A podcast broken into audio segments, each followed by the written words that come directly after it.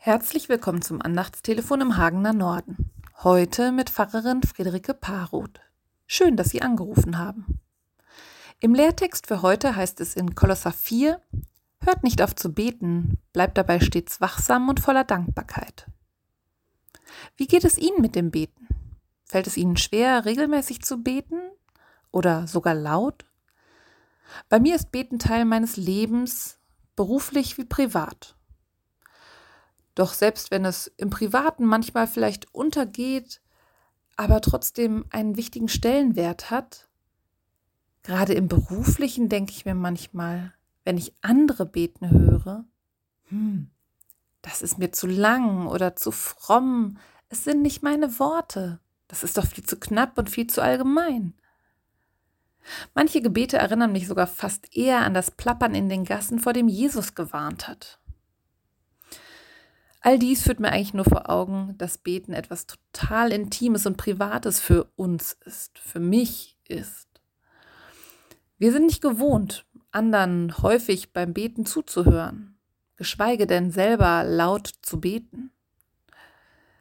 Oft reicht mir deshalb ein kurzes Stoßgebet oder ein kurzes Dankgebet, ein einfaches Danke Gott und das Vaterunser. Beten nimmt aber vielleicht jetzt auch im Rahmen der Fußball-EM wieder neu Fahrt auf. Es wird wieder angesagt sein, Gott zu danken, Kreuze zu küssen, Glaubenstätowierungen zu, fortzuführen oder auch für die favorisierte Mannschaft und deren Sieg zu beten.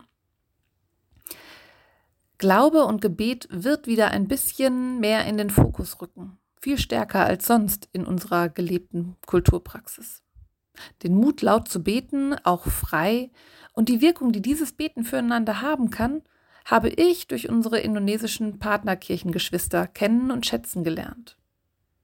Wenn ich laut bete, nehme ich die Menschen, die mir dabei zuhören, mit.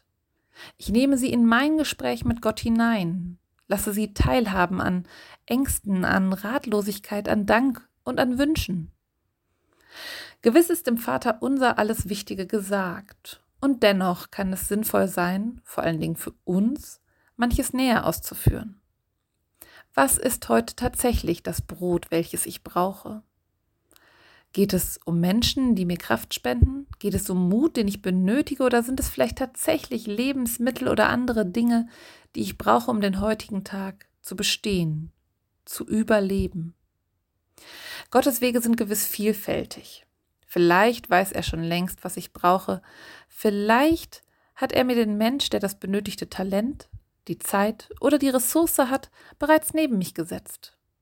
Vielleicht braucht es jetzt nur noch Gottes kleinen Zaunfall im Gebet. Wer weiß? Gott allein.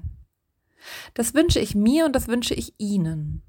Es grüßt Sie Ihre Pfarrerin Friederike Paroth. Bleiben Sie behütet und sprechen Sie mit Gott einfach weil es gut tut.